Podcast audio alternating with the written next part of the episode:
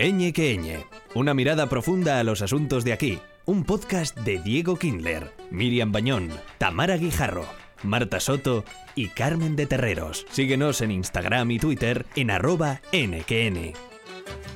Diego, ¿de qué hablamos hoy? Hoy hablamos de la despoblación rural, una llamada de atención de la España vacía. Escuchas Eñe que Eñe.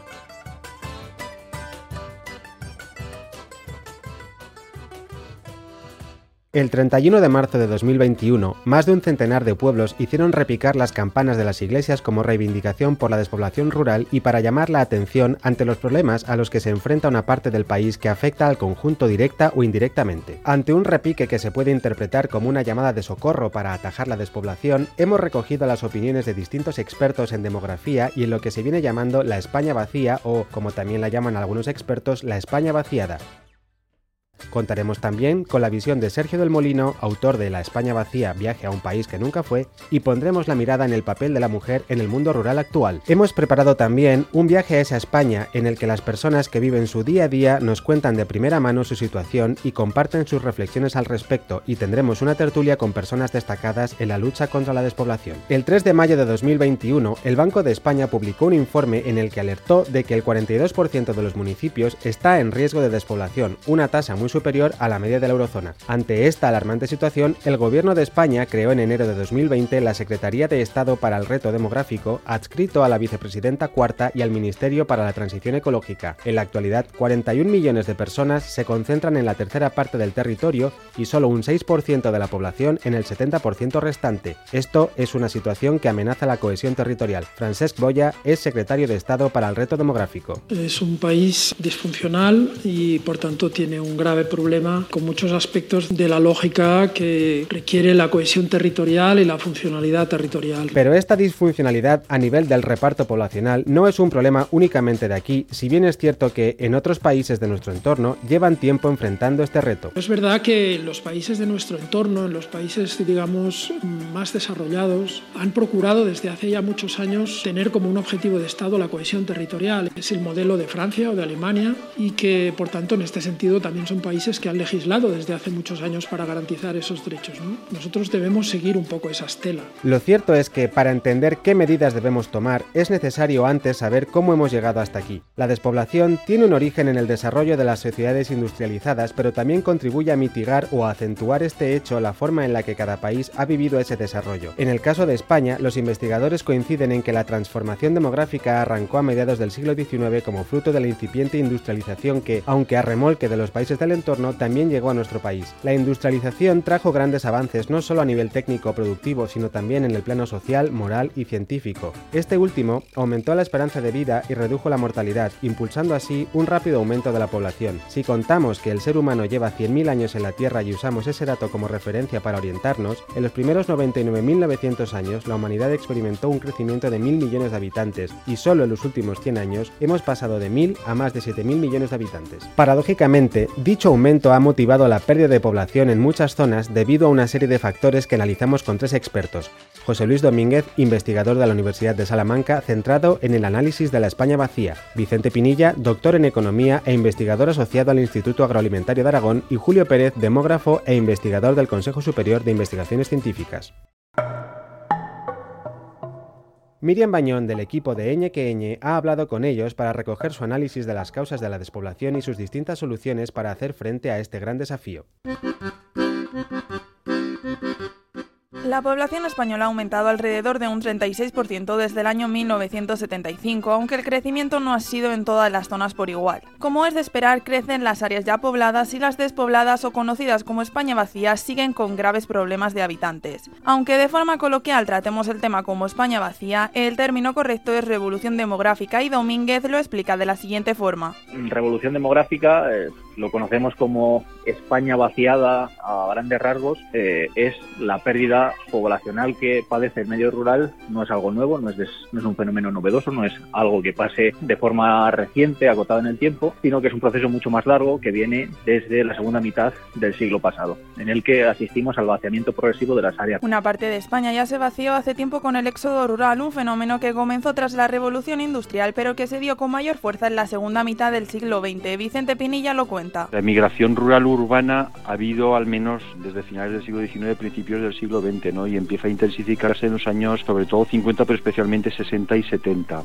Entonces aquí el papel que juega la demografía es que mientras no se había completado la transición demográfica en España y había un exceso importante de nacimientos sobre defunciones, se compensaban las salidas de población con un crecimiento natural muy fuerte. A partir de finales de los años 70 la transición demográfica se completa en España y es aquí cuando los nacimientos empiezan a cesar y se anteponen las defunciones, motivo por el que ahora pierden población las zonas rurales, algo de lo que Domínguez dice que no es casualidad. Eh, la pérdida de población no es casualidad, la gente tiene que tener derecho a elegir dónde quiere vivir y eso eh, implica dos cosas. Uno, que no podemos obligar a la gente a vivir donde nosotros queramos y dos, que las administraciones públicas creen las oportunidades suficientes para que quien quiera vivir en las áreas rurales pueda hacer. En la actualidad no es así. ¿Por qué? Porque nos faltan servicios esenciales, sociales, que es especialmente importante para nuestros mayores, porque las áreas rurales son áreas tremendamente envejecidas con una escasa natalidad y con una población eh, pues muy mayor que necesita una serie de prestaciones que desaparecen. Ahora la principal razón de la crisis demográfica en el medio rural no es la emigración, pues únicamente emigran del medio rural al medio urbano personas jóvenes que se van a estudiar o que no encuentran una salida laboral allí. Vicente Pinilla sigue el mismo argumento que Domínguez. La causa principal es que es una población muy envejecida, es una población masculinizada, con pocas mujeres en, en edades fértiles, y esto quiere decir que hay muy pocos nacimientos. Para entender lo que cuenta Pinilla, veámoslo con un ejemplo. En los últimos años, según las cifras de población que maneja el Instituto Nacional de Estadística Español, Madrid ha crecido un 73% y provincias como Soria, en cambio, han reducido su población en un 23%. Julio Pérez lo justifica por la escala territorial. Cuando vamos bajando en el territorio a unidades cada vez más pequeñas, ahí olvídate de lo que pasa con los nacimientos y las defunciones. Todo se explica por las migraciones, porque cada vez es más pequeña la unidad y más importante el impacto que va a tener que venga gente de fuera o que se te vayan los que tienes dentro. Aunque la tasa de natalidad y defunciones es un gran atenuante para favorecer la España vacía, Domínguez está convencido de que la falta de oportunidades también influye. Y es que cada hora una media de 5 habitantes del mundo rural abandona su pueblo. Porque no había alternativas de futuro, básicamente, y ese proceso de eh, vaciamiento no solo de población, sino también de servicios eh, fundamentales y de la actuación prestacional de las administraciones públicas ha ido incentivando con el paso del tiempo. Cuanto menos población, menor densidad de demanda tienen esos servicios públicos y por tanto más fáciles para el poder público suprimirlos a largo plazo. Entonces, eso ha afectado de forma decisiva a acelerar los procesos de abandono de las áreas rurales. Tal es el problema que Domínguez expone que el 31 de marzo de 2019 la población rural del país se congregó en Madrid para demandar de forma efectiva que los poderes públicos y sanitarios empezaran a mirar por las áreas rurales. Desde entonces el Congreso ha aprobado un pacto de Estado para estas zonas y se ha creado la Secretaría del Estado para el Reto Demográfico. La Secretaría General para el Reto Demográfico es un departamento que se incorpora dentro del gabinete ministerial de la vicepresidencia cuarta, que es el que se está encargando de promover una serie de actuaciones importantes en materia de lucha contra la despoblación. En primer lugar, está eh, trazando una estrategia nacional frente al reto demográfico y hace muy poquito ha adoptado un documento eh, con eh, 130 medidas para combatir la despoblación, con cuestiones muy esenciales que están en muchos casos imbricadas con la problemática de los servicios sociales y los servicios públicos. El objetivo es perseguir el bienestar y la libre elección de la gente, es decir, que si el deseo de ciertas personas es vivir en su pueblo, que éste esté capacitado para ello, que tenga acceso a ciertos servicios y que pueda tener una reconfiguración de la población para no convertirse en un pueblo fantasma. Tanto Pinilla como Domínguez coinciden. Va a haber que tomar decisiones sobre cómo ofertamos los servicios y va a haber que trabajar con imaginación, es decir, que a lo mejor no es crucial que haya una línea regular de comunicaciones entre ciertos pueblos y una cabeza de comarca, sino que haya un servicio bajo demanda que es más barato y más eficaz. Entonces va a haber que ver cómo proveemos estos servicios para que la gente pueda afrontar esta situación. Si el medio rural estuviera mejor dotado de servicios y tuviéramos eh, los utensilios públicos necesarios para dotar a esas personas que quieren vivir de forma real en esas áreas rurales con unos mínimos estándares de calidad, creo que sería bastante más fácil que la gente pudiera seguir o retornar a las áreas rurales. Ambos académicos llegan a la conclusión de que este asunto es un problema muy complejo ya que tiene diferentes variantes, algo que hace que resolverlo aún sea más difícil. El asunto de la cuestión que tratamos es que la sociedad evoluciona, pero muchos de los territorios españoles quedan atrás en materias de innovación, conectividad o servicios, lo que hace que la población busque una mejor calidad de vida y que por ello se traslade a las ciudades. Pero, ¿Es natural que ciertas zonas no evolucionen? Domínguez piensa que no. Pero lo que no podemos aceptar es que se diga que eh, el fenómeno de la despoblación es una causa natural y es un fenómeno propio de las áreas rurales, que es algo inherente a la propia ruralidad. Eso no es así, eso no es así. Es un fenómeno, un fenómeno que deriva de la inacción de las administraciones públicas. No es casualidad que la innovación y las mayores cotas de eh, desarrollo económico y social se concentren en las ciudades. Es un proceso ordenado y orquestado por las administraciones públicas que han destinado de forma mayoritaria y masiva los recursos y las inversiones públicas a las ciudades. Para que la despoblación no se asuma como una consecuencia del desarrollo de la sociedad, es necesario que se vea la problemática como algo con solución. Y si es cierto que los gobiernos de una forma u otra han motivado estas divisiones de población, Domínguez cree que ahora tratan de remediarlo. Se va a abrir un panorama de oportunidades. Hay que ver cómo se desenvuelven las políticas públicas. Parece ser que en los próximos años y al calor del instrumento de recuperación europeo Next Generation, buena parte de las inversiones van a ir a construir ecosistemas más resilientes y seguros y van a ir a disminuir las diferencias que existen entre aquellos modelos urbanos y los modelos poblacionales Si los gobiernos a partir de aquí hacen inversiones con cabeza y empiezan a apostar por infraestructuras y servicios con un mínimo de calidad, los pueblos volverán a poder garantizar el bienestar de las personas y por tanto se reducirá la problemática de la España vacía. Pinilla tiene claro en qué podría influir. Hay dos fenómenos interesantes, la mejora de las comunicaciones y el teletrabajo. Esto va a permitir que haya personas que no vivan en las ciudades, que se desplacen a vivir al medio rural. Entonces, cuando haya buena conectividad física y telemática, va a haber eh, zonas rurales que van a poder crecer, no, no solo mantener la población, sino crecer. En definitiva, hay dos opciones claras. La primera de ellas es que las políticas públicas se planteen bien y tengan una buena financiación y que por tanto tengamos un medio rural muy plural, tal y como dice Pinilla. Vamos a tener un medio rural muy plural. Muy plural quiero decir que va a haber desarrollos muy variados. Va a haber zonas muy dinámicas, va a haber otras zonas que se van a poder quizás mantener, que tienen ciertas actividades económicas que tengan algún empuje, y va a haber zonas donde el declive va a ser, va a ser importante. Y la segunda, que las políticas no salgan adelante y que por tanto la población del medio rural sea mucho más envejecida, porque claramente al no haber gente no habrán nacimientos. ¿Pero esto es realmente un problema? Pinilla no lo cree. Morirse a los 85 años en vez de los 50 no es un problema, es una bendición. Otra cosa es que la sociedad tiene que afrontar esta situación y esta situación tiene, en mi opinión, dos, dos vías principales de, de, solución. En primer lugar, deberíamos de aspirar a, a, ser más productivos, es decir, que, me, que menos personas puedan hacer la, las cosas que, que antes hace más gente. La segunda cuestión, enfocar la inmigración desde una perspectiva diferente, en vez de verla como una amenaza, es como una oportunidad. Obviamente la despoblación no es única en España. Otros estados como Italia, Grecia o Francia también se enfrentan a ella. Y si los países desarrollados tienen el problema, no hablemos de los subdesarrollados. La brecha de ingresos de un país subdesarrollado y de España es tan grande que va a permitir que sus habitantes emigren al nuestro siempre que puedan. Normalmente lo van a hacer a zonas rurales, lo que va a hacer que el porcentaje de personas nacidas en el extranjero cada vez sea más alto y que por tanto podamos utilizar este camino para tratar de rejuvenecer la sociedad. Esta vía sería una muy buena salida, aunque hay expertos como Julio Pérez que no creen que la despoblación vaya a acabarse nunca. No es realista pensar que vamos a revertir ese, ese despoblamiento en absoluto. Y yo muchas veces me planteo, además, si sería deseable. La gente que vive en estas zonas muchas veces quiere ayudas, quiere más atención, no quiere que les quiten el consultorio médico, pero, pero luego resulta que tampoco están muy dispuestos a aceptar que les llegue una gran avalancha de gente a su pueblo, porque su pueblo es su pueblo. La despoblación española es un debate muy extenso en el que ni los propios expertos en la materia saben ponerse de acuerdo. ¿Se solucionará la problemática con medidas por parte de los gobiernos? ¿Será necesaria la colaboración de la Unión Europea? ¿O simplemente no hay nada que hacer y es pura evolución demográfica? ¿Y tú?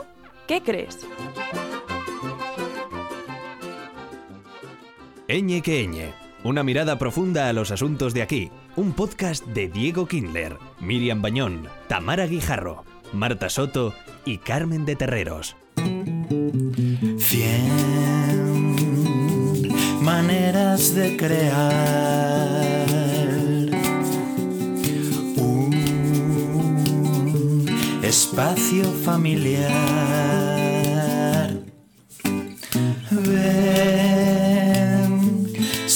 Salida 17. Camino a Colmenar encontrarás menaje del hogar.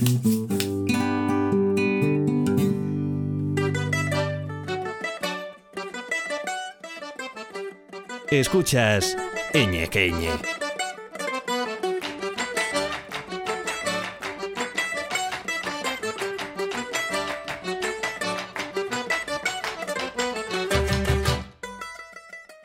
A los retos que plantea la despoblación y el impacto que ésta tiene sobre el futuro de España, hay que sumar otro gran reto al que se enfrenta la sociedad, la igualdad entre hombres y mujeres en el mercado laboral en el que identificamos una doble segregación para la mujer, una segregación vertical y otra horizontal.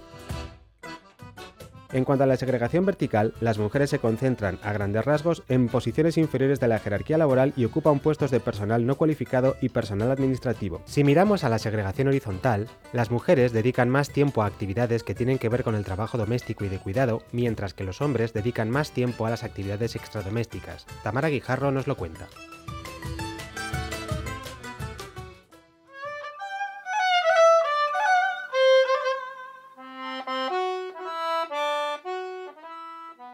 En la España vacía hay alrededor de 7 millones de mujeres que trabajan como agricultoras y ganaderas. Teresa López, directora de la Federación de Asociaciones de Mujeres en el Mundo Rural, explica que tienen muchas dificultades. Primero, eh, dificultades para acceder al mercado laboral o al menos al mercado laboral con derechos, porque todavía sigue existiendo una parte de mujeres que trabajan en explotaciones familiares, en negocios familiares y que realizan un trabajo que no está reconocido como tal y por lo tanto no tiene las características de un empleo, no reciben una remuneración por él y en ocasiones ni siquiera están cotizando. A pesar de compartir las mismas tareas que los hombres, es muy difícil que éstas puedan ser reconocidas. Por ello, asociaciones como FADEMUR siguen luchando por una justa titularidad compartida. Lo que demandamos es un avance eh, en la ley de titularidad compartida de las explotaciones familiares agrarias y una apuesta decidida por proteger ese modelo de la agricultura familiar que son las explotaciones, además en las que estamos las mujeres. El trabajo que han realizado las mujeres en el mundo rural durante décadas siempre se ha visto infravalorado. Los sueldos y las pagas que reciben hoy en día se ven influidos por las condiciones en las que se trabajaba antiguamente. Palmira Hortelano fue trabajadora sin estar dada de alta en las explotaciones agrarias de Castilla-La Mancha. Pues no tengo paga ninguna, ni nada, un desastre, porque no me han pagado de ir a trabajar. Como nos estiraba entonces, eso, pues no, no pagábamos. Es que ganábamos muy poco. Me dan la de mi marido, pero a mí no me dan nada. Las mujeres dentro de la España vacía no han sido nunca independientes económicamente y aunque hayan realizado las mismas tareas que los hombres, siempre se les ha subestimado. Ángeles Zamora, licenciada en ADE, es dueña de una quesería y miembro de varias organizaciones agrarias con las que intenta eliminar los antiguos roles de género impuestos por la sociedad cuando somos pequeños sí que somos más iguales, pero a medida que vas avanzando, eh, que vas creciendo, pues sí que yo creo que nosotros tenemos más obstáculos y ellos menos, tanto de la sociedad como de pues de la familia incluso, porque los roles que se nos marcan cuesta quitarlos. Entonces, yo creo que incluso a veces nosotros nos ponemos cargas que no deberíamos. Desigualdad, falta de ayudas y falta de empleo son algunos de los problemas que tienen aquellas mujeres que se quedan a vivir en los pueblos, circunstancias que ha llevado a muchas a crear sus propias empresas. Sonia Barrigón, nacida en Madrid, es emprendedora y dueña de un hostal en la Torre de Aliste. Mi proyecto es una casa rural y ha sido un poco complicada porque, claro, tú empiezas y no sabes cómo va a poder ir el negocio, vas preguntando a otra gente, te vas informando y bueno, poco a poco creo y estoy convencida de que es una buena opción. Fácil, entre comillas, porque te dan una pequeña ayuda cuando antes estaban más y ahora te van complicando un poco más las cosas, pero bueno, esperemos que el proyecto vaya bien. Personas como Sonia, que no han nacido en la España vacía, se dieron cuenta de que su felicidad y su futuro no estaba en las grandes ciudades, sino en los pueblos lugares a los que Ángeles Zamora y Rosana Rogado decidieron regresar al finalizar sus estudios tras comprender que ellas mismas eran la clave para el futuro de los pueblos somos las que fijamos población y somos la mitad de la sociedad. Entonces, si nosotras no queremos estar en el medio rural, pues nadie va a estar en el medio rural. Así que a mí me parece fundamental que las mujeres se reconozcan su trabajo y se reconozca que debemos de estar en el medio rural. Si tú decides como mujer quedarte en el pueblo, eh, yo creo que normalmente tus hijos van a, estar en el pueblo, por lo tanto si hay colegios van a estar en este colegio, eh, más o menos hasta los 10, 12. Yo creo que ahí es fundamental el, el papel de la mujer por eso, porque es ella quien arraiga a si tiene eh, hijos, pues a que se queden en, en el pueblo por lo menos los años que la educación lo permita. Las mujeres de ahora tienen como objetivos romper estereotipos, dejar a un lado la tradición y ser dueñas de sus propios negocios y tierras, metas que varias asociaciones pretenden alcanzar. Ángeles Zamora. Cuando empezamos éramos la única asociación proveniente del, mundo rural, la única plataforma, pero ahora sí que hay más, entonces estamos ahí un poco eh, luchando en la misma dirección, pero, pero también un poco compitiendo en el espacio, porque nosotros lo que queremos es eh, poner un poco los grises y, dejar este mundo tan polarizado que, no todo es blanco y negro y llegar a acuerdos y, poder así tomar decisiones más consistentes. Todos los testimonios que acabamos de escuchar tienen un mismo objetivo, tratar de luchar contra el lado oculto de esta España vacía, que intenta salir a la luz para dar visibilidad al trabajo de las mujeres, que únicamente piden que se reconozcan sus derechos como agricultoras y ganaderas.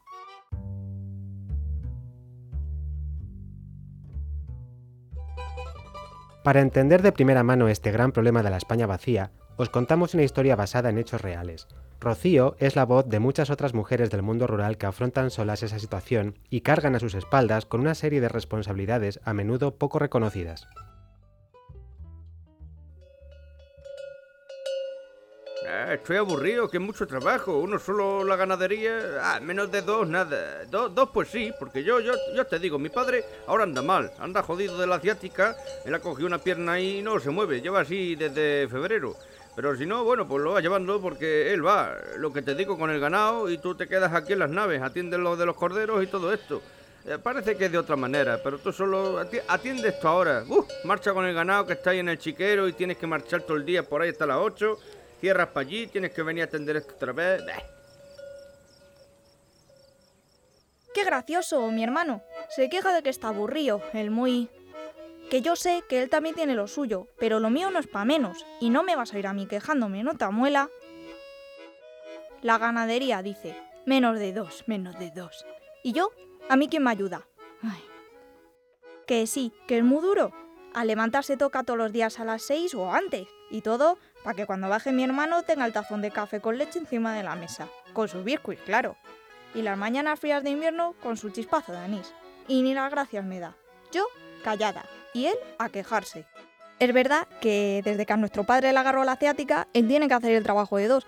Pero yo siempre he estado sola, porque ayudarme, lo que se dice ayudarme, no me ayuda a nadie. Anda a buscar la leña al chamizo, métete en la cocina. Y mi madre más de lo mismo, que oye, también tiene lo suyo, pero vaya, que entre que bajo a ordeñar, la huerta, que si toca ayudar a mi padre. Claro, toca ayudar a mi padre porque el pobre ya no se puede mover. Y luego lavar la ropa, tenderla, hacer la comida, subir a la nave, llevarle la comida a mi hermano y cuidado que no se enfríe, que se enfada. Bajar para casa, llevarle también la comida a mi padre y vete a buscar a mi madre que puede estar en el huerto o abajo en la tienda. Y venga, que me toca comer sola y luego recoger. Me dice mi amiga Antonia que me apunte con ella a un curso de auxiliar administrativa en Alcañices que organiza la parroquia o el ayuntamiento o la junta, yo qué sé.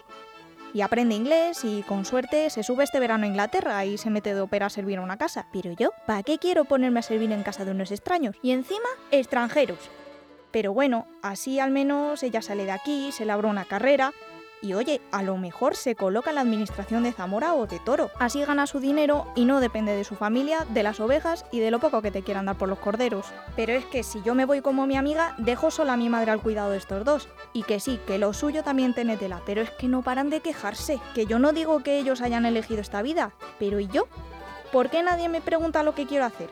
Toda la vida callada y van pasando los años sin ni un jornal, ni una paga, ni nada. ¿Y el día que falten mis padres, qué va a pasar? Si en el pueblo cada vez hay menos gente. Y si no me voy ya, me quedo sola y amargada aquí, ayudando a mi hermano con las ovejas en el chiquero.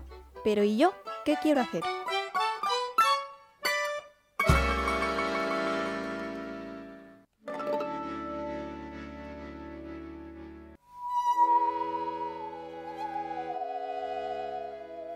Esta pequeña historia es un reflejo de la realidad que vive cada día una mujer en el medio rural. Mujeres que vemos pasear hasta el cementerio, que se preocupan de sus seres queridos, de los que están y de los que por desgracia se han ido. Mujeres que centraron su vida en trabajar para su familia, en sus tierras o en las ajenas. Mujeres cuidadoras, de los mayores y también de los niños. Mujeres todoterreno, ganaderas, agricultoras, jornaleras, cuidadoras. Eñe que eñe. Antes adelantábamos que esta historia está basada en hechos reales, y es que el testimonio que escuchaban al principio es el de Ramiro, el único pastor que queda en la torre de Aliste. Al comienzo de esta aventura viajamos allí para conocer de primera mano todos los problemas que se viven en la España vacía y tuvimos una conversación con él. Queremos que conozcáis un poquito de la realidad. Si pudiera, claro que me quedaba con esto. Yo siempre, siempre me he criado con ovejas, siempre... A mí, si a mí esto me gusta. ¿Dónde voy mejor que estoy aquí? Claro, si aquí claro. se vive de puta madre. Lo que pasa es eso, que, que la- el tema de la hacienda y de esto de eh, la agricultura y todo esto es mucho trabajo. Trabajo y después aquí esto no produce. Siempre hay unos quiñones para pa, pa, darle al ganado tú y no te da nada. Encima la bichería te lo come todo, los ciervos, jabalíes. Aquí está todo estado de bichería, no se puede. Eñe que Eñe. Una mirada profunda a los asuntos de aquí. Síguenos en Instagram y Twitter en arroba nqn. La charrona, la colmenita de Aliste, la miel de Laura, la miel de Mario, la pequeña de Timoteo, miel 100% cruda.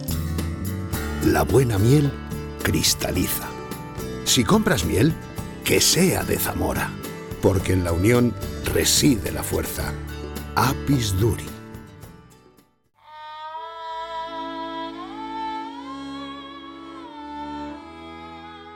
En 2016, el escritor Sergio del Molino publicó con Turner el libro La España vacía, viaje por un país que nunca fue. Desde entonces, la obra ha cosechado numerosos galardones, como el Premio Libro del Año otorgado por el Gremio de Libreros, y también fue elegido como Mejor Libro del Año para la prensa en 2016. Marta Soto, del equipo de Eñe que Eñe, ha podido entrevistarlo. Hola, buenos días, Sergio. ¿Qué es esto del gran trauma de España? Bueno, el gran trauma es algo que llamo yo a las consecuencias del, del último éxodo rural. Ha habido muchos éxodos rurales desde el siglo XVIII y el siglo XIX ha habido varios, pero el más importante, el más eh, el, el que más consecuencias ha tenido sobre España fue el que se produjo a partir del año 59, en los años 60 y 70, esa emigración rural todos conocemos y que cambió por completo el mapa y la estructura demográfica, social, política y cultural de España. ¿no? Es, un, es un cambio tan radical, es un es una, un trasvase de población rural a la población urbana de una forma tan, tan impactante y en tan poquito tiempo que yo considero que todavía no nos hemos recuperado. La sociedad española todavía no ha asimilado la magnitud de ese cambio social, ¿no? de cómo se transforma lo que era un país fundamentalmente agrario, se convierte en muy poquito tiempo, en menos, en, en menos de lo que dura una generación, se convierte en un país urbano, desarrollado y moderno. Y creo que todavía estamos asimilando muchos desajustes, porque hay mucha gente que murió, que pasó toda su vida viviendo mentalmente en un país que desapareció de la noche a la mañana y que ese país de una forma fantasmal todavía persiste en la, en la mente y en la mitología de muchos, ¿no? Y yo creo que en ese, en ese gran trauma que muchas veces obviamos, que no, que no lo tenemos presente a la hora de entender el país, explica muchísimas de las cosas de por qué España es como es y por qué nos comportamos como nos comportamos y por qué nos peleamos como nos peleamos. Y la España vacía, viaje por un país que no fue, podría ser perfectamente un diálogo entre ese mundo rural más oculto y ese mundo urbanita que conocemos todos. ¿Crees que es posible que alguna vez estos dos mundos lleguen a un entendimiento? Bueno, yo creo que ya, ya se da ese entendimiento, ¿eh? ya, ya existe. Yo alguna vez en alguna entrevista eh, he llegado a decir que el mundo rural no existe en el sentido de que no, no existe como contraposición al mundo urbano. Eh, antes, del, antes de ese gran trauma, antes de los éxodos rurales, el- había una brecha cultural enorme, mm, salvaje entre el mundo rural y el mundo urbano. Tanto es así que, que en, el campo el tiempo se medía de otra forma, había otra forma de religiosidad, otras, otras jerarquías, por supuesto otra forma de ganarse el pan, otra forma de, de- organizarse socialmente. Todo eso ha desaparecido. Es decir, ahora mismo el, calendario rige igual para todos, ya no, el campo no se rige por las cosechas, se rige por el mismo calendario laboral que el resto de, de- de la sociedad. Eh, se siguen los mismos ritos, la- se ven las mismas series de Mm. Netflix. Eh, quiero decir que, que tenemos la- la- lo que sucede ahora, eh, ahora mismo en España es más una cuestión de, de derechos políticos y de, y de una parte de la población rural que se siente ninguneada y que se siente despreciada, pero que no vive en otro mundo. No, no es un mundo completamente separado como el mundo este que retrataba Delibes, ¿no? De, de los últimos eh, de, de- de muchos lugares y de los últimos campesinos. Eh, la gente que incluso la gente que trabaja en el campo, la gente que ara en el campo y que está y que se levanta cada mañana con, con su tractor y a, y hacer sus labores agrícolas, vive exactamente en el mismo mundo que, viven los, los, ciudadanos de Madrid, exactamente, y, los comunicamos muy bien, cosa que no ha sucedido siempre. ¿eh? Hace más de 100 años eh, la, comunicación era muy difícil, porque incluso a veces no se hablaba ni el mismo idioma, se hablaba un dialecto distinto que era muy difícil de entender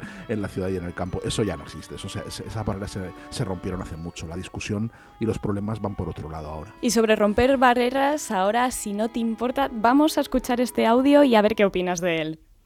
¿Qué era la Costa Azul? Vamos a ver. Un sembrado. Vivían peor que nosotros, ya veis. Pero aquí tenemos el castillo más viejo de Aragón. Y el manantial de los Tres Caños. Y la iglesia parroquial. Y el puente romano. ¿Y de qué nos ha servido? ¿Quién viene ahora? Nadie. Todos pasan de largo. Estamos olvidados. Y lo que es peor, atrasados. Lo que hay que hacer es cambiarlo todo. Ponerse al día y hacer aquí la costa de Valdemorillo. Aquí lo que hay que poner es un buen parador. En el turismo es un gran invento, Pedro Lazaga ya hablaba de los problemas de la España vacía. Sin embargo, ¿cuánto daño, pero cuánto daño ha hecho la figura de Paco Martínez Soria la percepción que tenemos todos de la gente del pueblo? Eh, sí, porque fue la última representación de un, de un tópico español, de un tópico muy, que tiene muchísima tradición, que es el tópico del paleto, ¿no? que él, lo llevó muy bien, porque lo conocía muy bien también. Él nació en Tarazona, aunque vivió en Barcelona toda su vida, era, era un hombre de ciudad. Era, Paco Martínez Soria era, era un, un barcelonés sofisticado, ¿eh? decir, no, no era.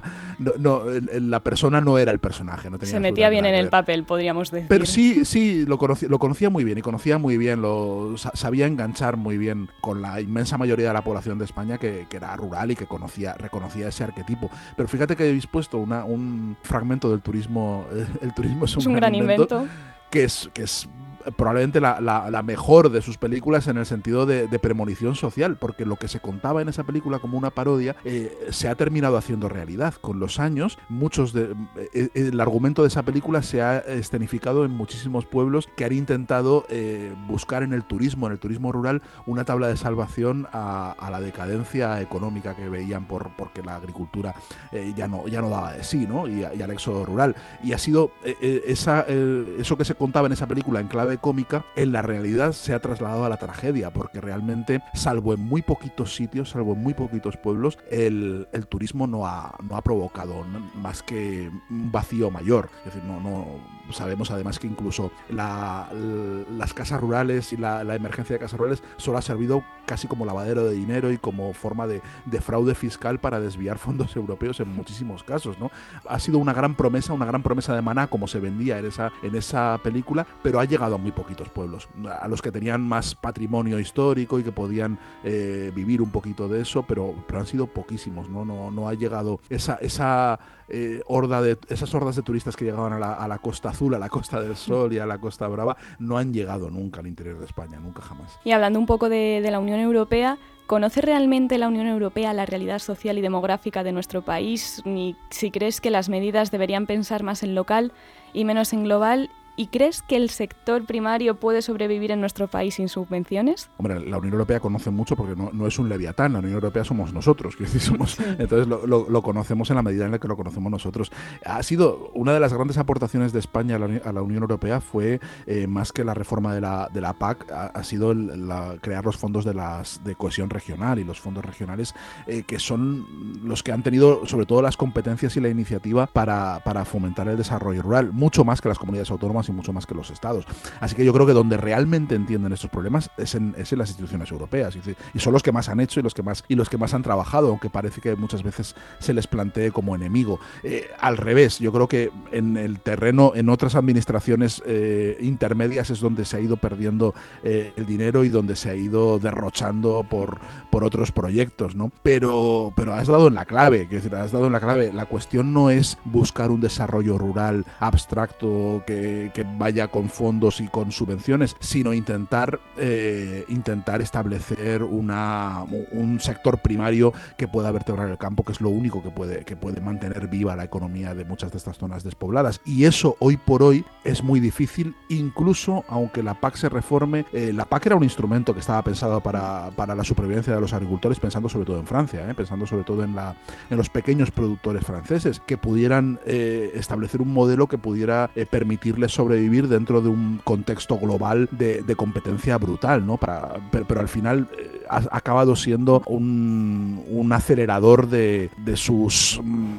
de, su decadencia, ¿no? Y un acelerador de su de su ruina porque no ha, eh, no ha evitado que, que lleguen mm, oleadas de productos de, de América, de África, de, de- de grandes productores eh, extensivos contra los que los productores europeos no pueden competir en absoluto, ¿no? Y se han ido arruinando poco a poco, incluso teniendo agriculturas muy prósperas como tenía, como tenía España. Hoy por hoy es muy difícil. Haría falta algo más que una política europea. Haría falta una política mundial y, por supuesto, una política arancelaria fuerte que, permiti- que, que penalizase la, los, la llegada de productos de, de América. Y eso no va a pasar. No es lo- no, la, la- la UE no está por ahí. Ya hemos visto cómo, cómo ha habido la guerra de, de aranceles entre Estados Unidos y la Unión Europea y cómo acabó el aceite de oliva y cómo, en fin, las sanciones que puede recibir España pueden ser, España y Europa en general, pueden ser muy, muy graves y muy, muy perjudiciales. Y hablando de medidas concretas, hace unos días la Comunidad Autónoma de Castilla-La Mancha aprobó una ley contra la despoblación que busca revertir la escasez de habitantes a través de incentivos fiscales, ayudas a autónomos y pequeñas empresas y potenciando así también los servicios sanitarios y educativos. Si echásemos la vista atrás y volvemos a 2016, ¿qué hubiese pensado Sergio del Molino de esta resurrección de la España vacía? Pues eh, habría alucinado un poco, la verdad, porque no en, en ese momento eh, no había ninguna sensibilidad ni ninguna preocupación política, ni, por supuesto ningún frente autonómico. No solo la ley que prepara eh, Castilla-La Mancha. Hace muy poquito, la semana pasada, eh, se reunieron se reunieron los presidentes de Aragón, Castilla-La Mancha y Castilla-León, que forman parte como la vanguardia de ocho comunidades autónomas que pretenden hacer una especie de, de unión de la España vacía de, y de grupo de presión hacia el gobierno. Y están consiguiendo muchas cosas. Han conseguido una en el gobierno, han conseguido un plan demográfico eh, bastante ambicioso y bastante bien dotado, eh, que en teoría eh, está muy bien intencionado, pero ante los cuales yo soy muy escéptico. O sea, yo en 2016, si todo esto hubiera surgido, mm. pues para empezar, igual no me hubiera planteado el libro en los términos en los que me planteé, porque, porque yo, lo, yo escribí el libro desde la convicción de que era un asunto marginal, que no le importaba a nadie. Entonces, si, si, si hubiera visto que le importaba a mucha gente, pues hubiera escrito de otra cosa, probablemente. Entonces, pero, pero, pero también lo hubiera percibido ya entonces con, con mucho escepticismo, porque ya veía mucho escepticismo en, en las medidas que se habían planteado, sobre todo desde la Unión Europea en los últimos 30, 40 años, eh, que no han tenido ningún, casi ningún efecto, o por, por, no decir ninguno, porque la despoblación es un fenómeno que excede mucho a la acción política. Es, es muy difícil que una voluntad política, sea estatal o sea europea o sea autonómica, pueda revertir un fenómeno que lleva acusándose desde el siglo XIX y que es consustancial a la modernidad y al, y al, y al modo en el que vivimos. ¿no? Tendríamos, tendrían que cambiar muchas más cosas para que el fenómeno se revertiese. Y hablando de escepticismo, te voy a poner un ejemplo. Hay una medida en Castilla-La Mancha que se llama Proyecto Erasmus Rural, en el que se han destinado una cantidad de 50.000 euros. ¿Se pueden hacer mm. cambios con esta cantidad tan mínima de dinero? Bueno, en, en Aragón han hecho lo mismo y han destinado 20.000. Sí, con una que población es que es parecida. prácticamente un, el precio de un coche, sí. Claro, o sea, es que no es ni, un, no es ni un sueldo. Quiero decir, si quieres hacer.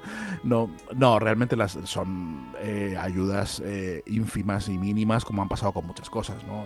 Se, se trata, además, eh, no entiendo muy bien el proyecto de Erasmus Rural porque el Erasmus se supone que es como para interaccionar, para tener eh, relaciones y salir un poco de tu, de, tu, de tu ámbito. Y si vas a ser el, el único Erasmus en 100 kilómetros a la redonda, va a ser un poco difícil que aquello, que aquello cuaje, que aquello funcione. ¿no? Eh, son muchas de las medidas, eh, parecen más brindis al sol que otra cosa y por eso están muy poco dotadas, porque realmente solo lo que, lo que buscan es precisamente el anuncio, hacerse una foto en la prensa regional y, y, demostrar que se hace algo cuando en realidad no se, no se hace gran cosa, son medidas absolutamente cosméticas y que no, que no suelen llevar a nada, porque además estos Erasmus o estos becarios no se van a quedar luego allí porque no tienen posibilidad de quedarse. Lo, eso, eso no revierte luego en crear un tejido de empresas o crear una, una, una infraestructura que permita que muchos de los jóvenes que quieren quedarse en los pueblos se puedan quedar luego. Eso es una excursión, es un paseo, es casi, casi unas misiones pedagógicas, ¿no? Poco más que eso. ¿Y qué papel crees que tiene el recuerdo y las vivencias de nuestros padres y abuelos en el retrato que, por ejemplo, escritoras como Ana Iris Simón hacen sobre el mundo rural? Las mitologías familiares se entretejen de recuerdos que tú heredas de tus padres y de tus abuelos y de tus, y de tus propias vivencias también, ¿no? Y a partir de ahí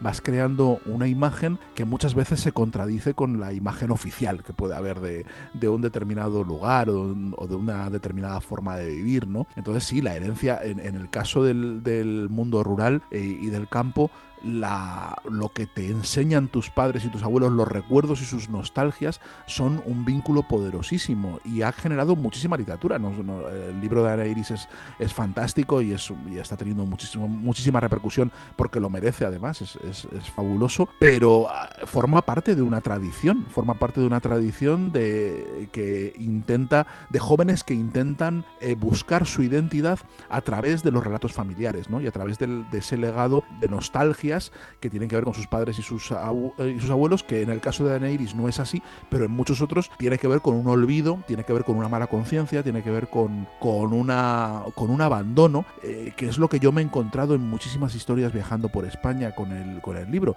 Yo me he encontrado casi un sentimiento de culpa muchas veces. A veces una sesión de, de, en un pueblo con un club de lectura hablando del libro y, hablando de estas cuestiones, terminaba siendo casi una, una reunión de terapia, una reunión de terapia donde lo que notaba ser es que había como cierta culpa por haber, abandonado el pueblo, ¿no? Por haber dejado que el, que el, pueblo se hundiera mientras tú te has ido a la ciudad a buscarte las castañas. Y ese sentimiento va generando, se va transmitiendo a los hijos y se va, y se va transmitiendo a los nietos. Y va creando una especie de conciencia y, una, y un sentimiento de, que a veces es amargo, a veces es dulce, pero un sentimiento donde la gente que lo, que lo ha vivido más o menos igual se reconoce y se encuentra, ¿no? Y eso es, eso es lo que yo buscaba con el libro, básicamente, eh, identificar esas corrientes de nostalgia y esas corrientes de, conexión entre el mundo abandonado y el mundo actual y la España actual que, en la que vivimos y cómo toda esa, esa gente puede encontrarse en, en, una red de afectos, en una red de afectos que puede, que, puede generar un sentimiento de pertenencia a, a, un país, ¿no? que todos hemos vivido más o menos lo mismo, que todos tenemos, eh, un, quien más que menos hay una gran parte de la población española que tiene un origen claramente rural, muy, muy reciente y que, son, y que eso nos hermana, nos une, nos, nos hace que nos comprendamos las vidas de, de los unos en los otros y eso al fin al fin y al cabo es lo que va haciendo un país. Y hablando de viajar y del recuerdo, durante una temporada tú trabajaste como reportero en el Heraldo de Aragón y rara era la vez que no tenías que levantarte a las 5 de la madrugada para meterte con un fotógrafo en el coche y recorrer 100 o 200 kilómetros en búsqueda de historias. ¿Crees que si estas historias se conociesen había más concienciación sobre la España vacía y el movimiento de la despoblación? Creo que habrían contribuido a cambiar el estereotipo sobre el paleto, el estereotipo sobre las cuestiones de pueblo y a, y a darnos cuenta de que hay una de, que hay un hilo que nos une muy claro y que, y que la gente del pueblo no es tan rara ni tan distinta a nosotros, ¿no? Y eso yo creo que habría contribuido a cohesionar el país, ¿no? El momento en el que nos damos cuenta de que, de que en todas partes tenemos más o menos los mismos problemas, de que nos preocupan las mismas cosas y, de que sufrimos por, por, las mismas angustias, pues ese extrañamiento en el que hemos vivido los españoles eh, de ciudad y urbanos y, y rurales, pues no se habría dado. Yo creo que habría, habríamos tenido un país mucho más compacto pero bueno, eso es lo que eso es lo que nos ha tocado vivir y creo que hemos, hemos llegado tarde ya a eso, sí. hemos llegado tarde. ¿Y ves alguna solución, aunque es una, pre una pregunta bastante amplia, a este problema? Veo una solución al, a una solución política a, un problema político, a lo que yo considero que es un problema político y es un problema de disminución de derechos. Eh, yo no creo que, que, haya, ni siquiera estoy seguro de que eh, sea buena idea trabajar políticamente por revertir el éxodo rural. Creo que no se puede nadar contra corriente y que en, una democracia no puedes decir a la gente dónde vivir, ni, ni puedes incentivar, y, y, probablemente tampoco puedas incentivar unas zonas en detrimento de otras. Quiero decir, eso también eh, vulnera el sentido de la igualdad. Lo que sí puedes hacer es garantizar la igualdad para la gente que vive en la España vacía y que se siente ninguneada. Y creo que eso sí que es tarea política. Creo que eso sí que es una cuestión de servicios públicos, es una cuestión de dignidad, es una cuestión de representatividad política y de sentirse escuchados y de que, y de que sientan todos esos habitantes que ahora mismo se sienten marginados por parte del Estado, que se sientan parte de la sociedad, ¿no? Y eso sí que es una tarea política y una tarea de todos. Y creo que ese es el objetivo más ambicioso que nos deberíamos plantear. Eh, intentar intentar repoblar lo despoblado es, es, una quimera y probablemente solo se pueda hacer desde, desde un punto de vista dictatorial. Pues por mi parte, Sergio, esto es todo. Nos quedamos con tus testimonios y con tus vivencias. Muchísimas gracias. Gracias a vosotros. Un abrazo. Eñe que Eñe. Una mirada profunda a los asuntos de aquí. ¿Te imaginas poder degustar todas las texturas y sabores del campo? Quesos Fariza La Falla te trae de una manera sabrosa, ecológica y responsable el mejor sabor de las tierras zamoranas. Porque del campo a tu mesa solo hay un paso. Compra el mejor queso llamando al 658-912-575 o si lo prefieres, escríbenos a nuestra página web lafalla.es. Quesos Fariza La Falla, del campo a tu mesa. Eñe que Eñe, una mirada profunda a los asuntos de aquí. Un podcast de Diego Kindler, Miriam Bañón, Tamara Guijarro, Marta Soto y Carmen de Terreros. Y así hemos llegado al último bloque del programa. Para terminar, Carmen de Terreros nos trae una tertulia con tres testigos de excepción que nos darán su opinión sobre la situación del mundo rural y nos transmitirán sus reivindicaciones y las soluciones que demanda la España vacía para su proyección y supervivencia en un modelo de Estado para todos y todas. Hoy nos acompañan Teo Nieto, párroco de 15 pueblos de Zamora, Virgilio Antón, delegado del reto demográfico de la provincia de Cuenca y Manuel Herrera, periodista de la opinión de Zamora. Primero que todo, muchísimas gracias a todos por venir. Hola, muy buenas. Hola. Hola, Gracias buenas a ti. tardes. Hola, muy buenas tardes. El tema principal es el siguiente. ¿Qué se está haciendo para fomentar la repoblación rural en España y qué más se necesita para poder conseguirlo? Precisamente eh, este 2021 el Ejecutivo del socialista Emiliano García Paje ha elaborado un proyecto de ley de medidas contra la despoblación en Castilla-La Mancha, donde entre otras cosas se aspira a mantener un centro escolar público en las localidades donde residan al menos cuatro alumnos de educación infantil y primaria y se trata de la primera vez que se introduce la política fiscal dentro de esta ley pionera, el apoyo a empresas y la garantía de acceso a servicios públicos y sanitarios. Para comentar estos temas comenzaremos con Virgilio Antón, seguiremos con Teo Nieto y concluiremos con Manuel Herrera, así que cuando queráis podéis comenzar. Bueno, pues como me has dado paso primero, buenas tardes, soy Virgilio Antón. En primero, muchas gracias por, por contar conmigo para, para esta pequeña tertulia.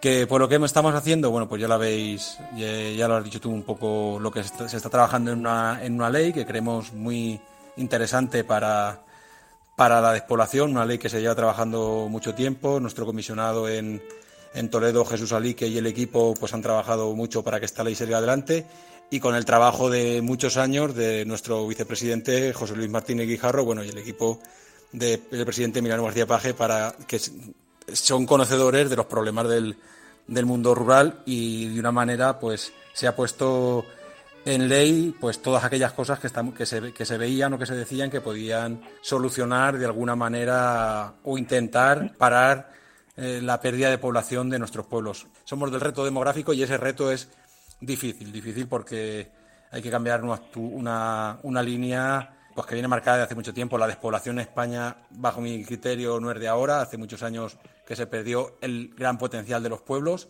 Ahora pues nos vamos mm, manteniendo, perdiendo población, pues porque la población es muy mayor y desgraciadamente mueren más que, que- que nacen, ¿no? Y la ley pues es muy ambiciosa, muy transversal, toca muchos ámbitos como bueno, la enseñanza, los servicios sociales, la sanidad, el transporte público y se están haciendo cosas para, para, pues eso, para favorecer que la gente venga. Pues ahora te seguía en el tema, Teo Nieto. Con todo lo que ha dicho Virgilio, de todos los temas que ha comentado, sobre todo respecto a esta ley, ¿qué consideras que sería el paso principal para esta repoblación rural? Yo es que creo que tenemos que a veces indagar un poquito en el origen, las causas, y yo creo que eh, las causas eh, tienen una triple dimensión, ideológica, cultural y social. Y como no atajemos el origen, sobre todo ideológico, eh, creo que lo vamos a tener un poquito complicado. ¿Qué me refiero?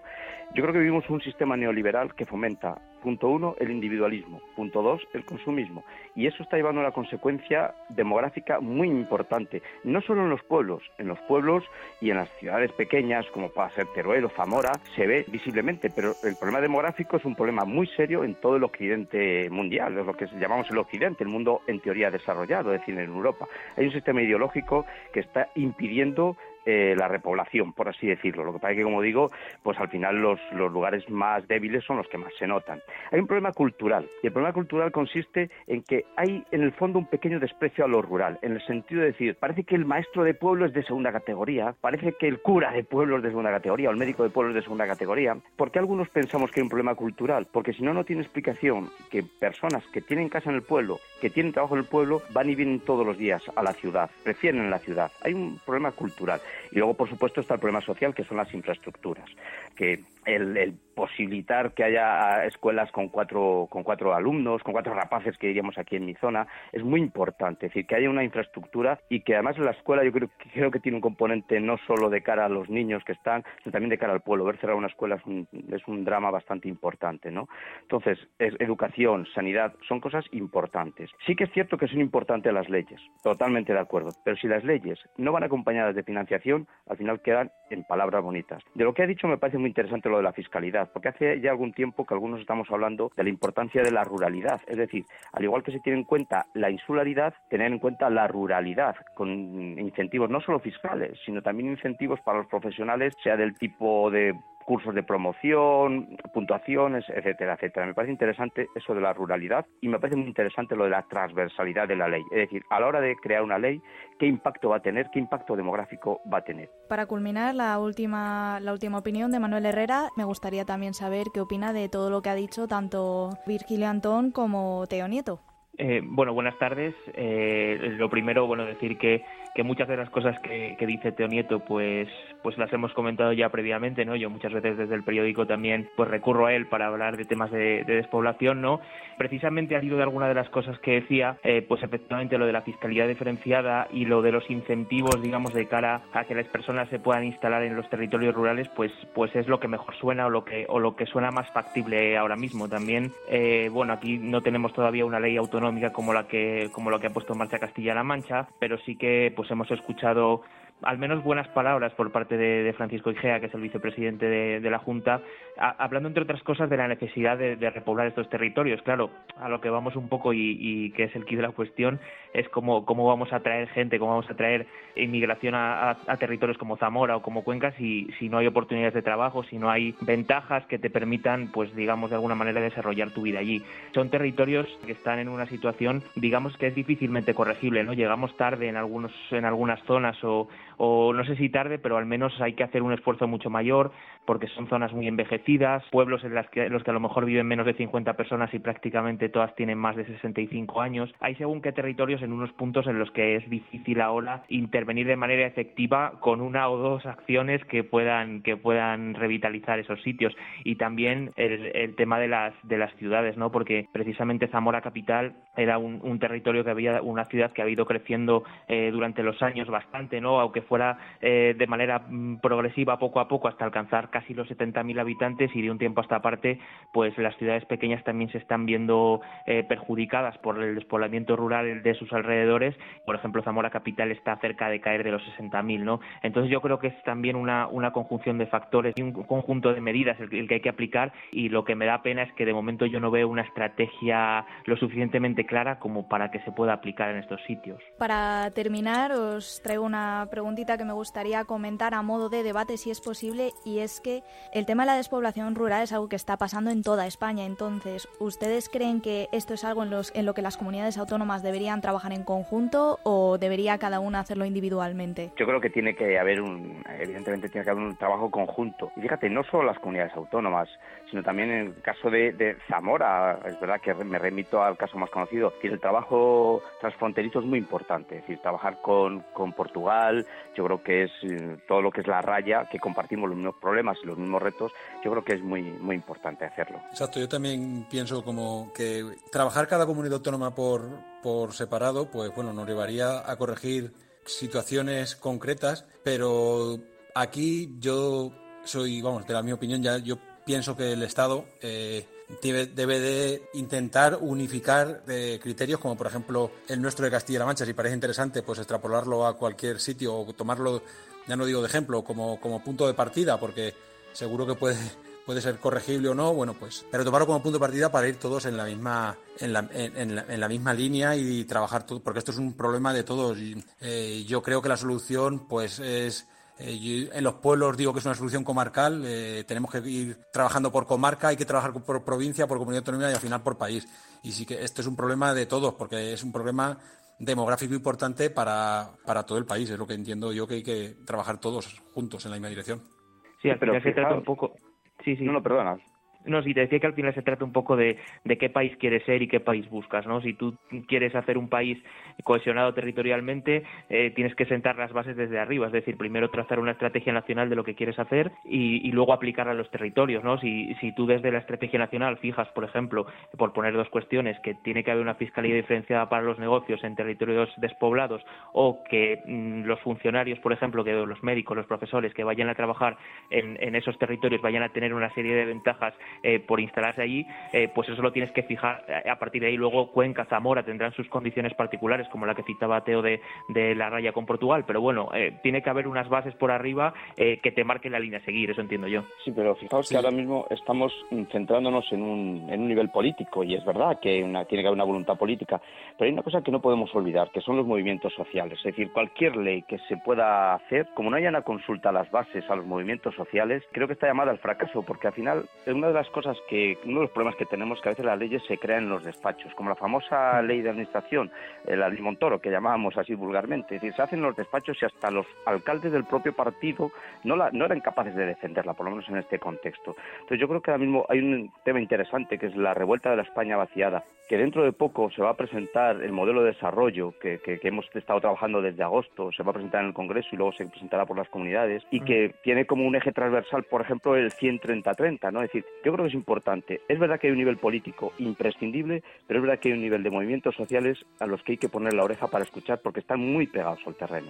Ha habido un factor, si me permitís que os interrumpa, que me ha parecido muy interesante que habéis comentado sobre la gente que se va. Pero y la que viene, todos los días en España vienen inmigrantes que buscan algún sitio en España. ¿El factor social influye que los inmigrantes puedan ir a los pueblos o serían recibidos de diferente forma?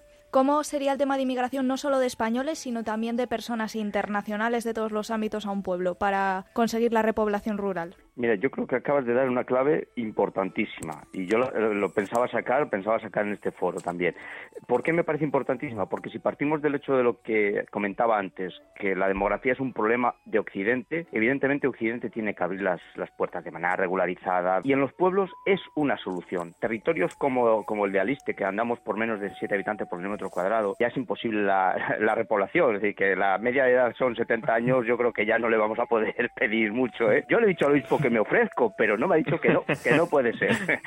bueno, más allá de la broma, es un tema interesante y la integración, si se hace de manera escalonada, sensata, puede ser muy interesante. Aquí tenemos experiencias, ¿eh? aquí tenemos experiencias muy bonitas y si se hace poquito a poco se puede integrar, se puede integrar y es una muy buena solución para un encuentro cultural que además puede ayudarnos y enriquecer. Yo pienso que es, que es, que es una, una, una, alternativa posible. Para eso está esta ley que eh, al final pues me toca defender un poco más a mí por el, por el tema de ser, ser de aquí. Hacen falta comunicación, hace falta mejorar las comunicaciones de carreteras, por supuesto, que hará falta hacerlas, hará falta hacer y hará falta seguir haciendo. Es muy importante la transformación digital, por eso apostamos nosotros en esta ley porque el 100% de los municipios tengan un, una conexión a alta velocidad, porque lo ent entendemos que puede ser un, un, una cosa diferenciadora hasta ahora, porque eso de dejar a las empresas que vengan a pueblos como el mío de 200 habitantes eh, a ponernos la fibra, la banda ancha o la fibra óptica, o, pues va a ser muy complicado. Entonces, desde las administraciones que aquí se está haciendo para premiar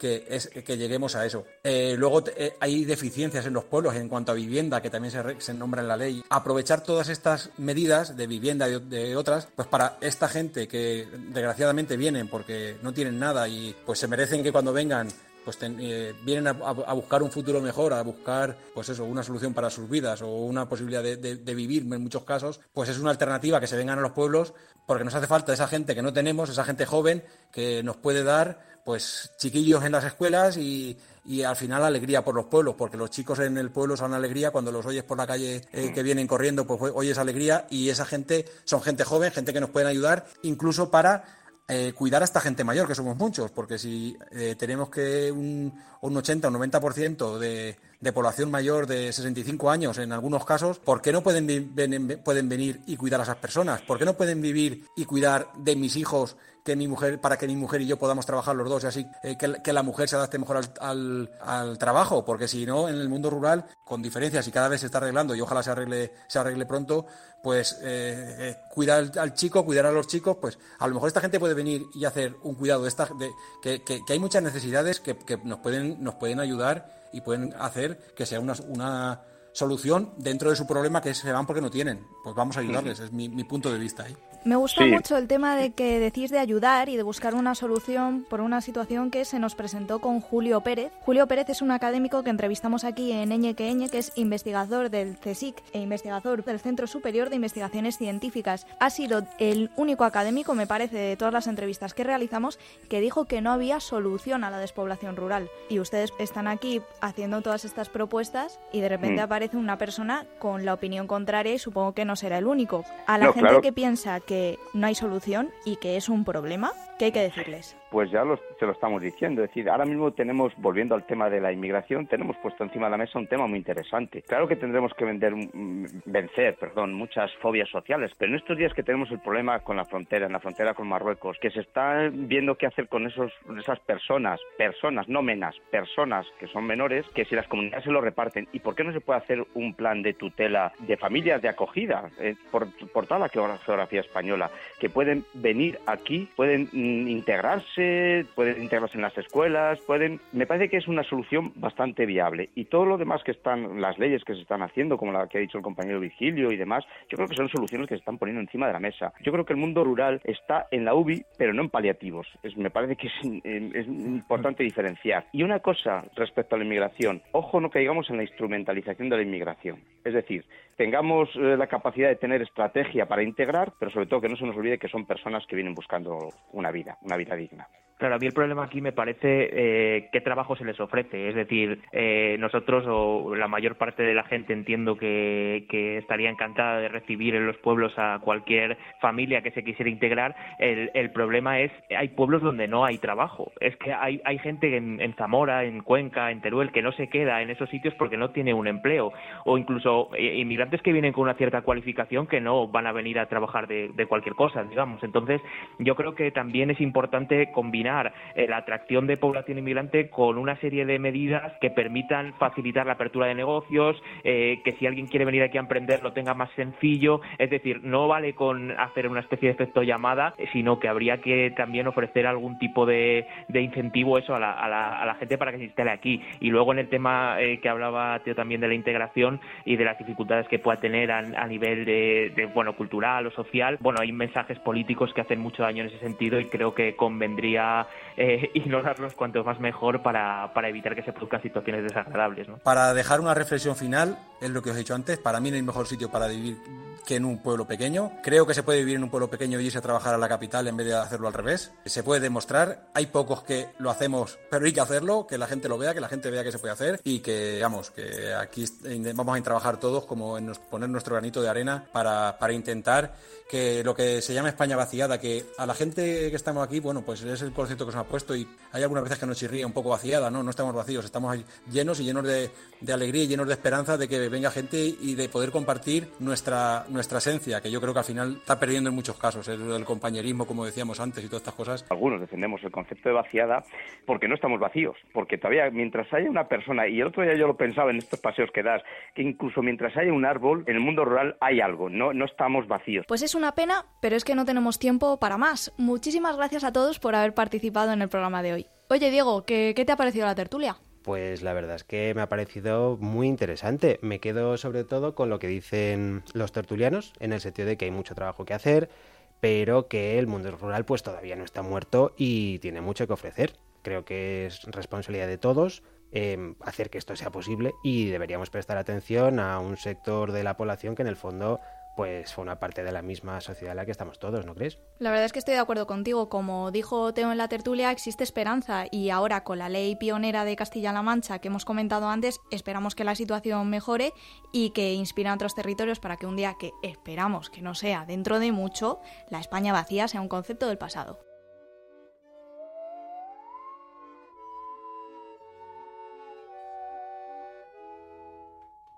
Eñe que Eñe. Una mirada profunda a los asuntos de aquí. Un podcast de Diego Kindler, Miriam Bañón, Tamara Guijarro, Marta Soto y Carmen de Terreros. Síguenos en Instagram y Twitter en arroba nqn.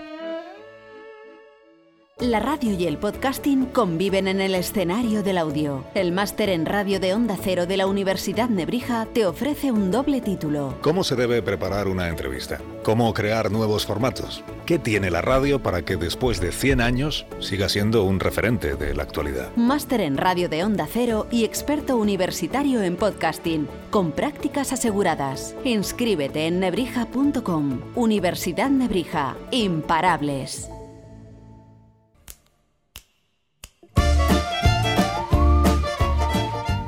Muchísimas gracias a Feten Feten por habernos prestado su música para acompañar el programa de hoy y a todas las personas que nos han atendido y nos han prestado su voz para poner de relieve un asunto tan importante. Esperamos que les haya gustado y les emplazamos a nuestro próximo programa en Eñe en el que trataremos otros temas de interés. No olviden que nos pueden seguir en nuestras redes sociales en arroba NQN en Instagram y en Twitter. Hasta la próxima. Me quedo aquí a ver cómo caen las horas, mirando el día que se va, me quedo aquí.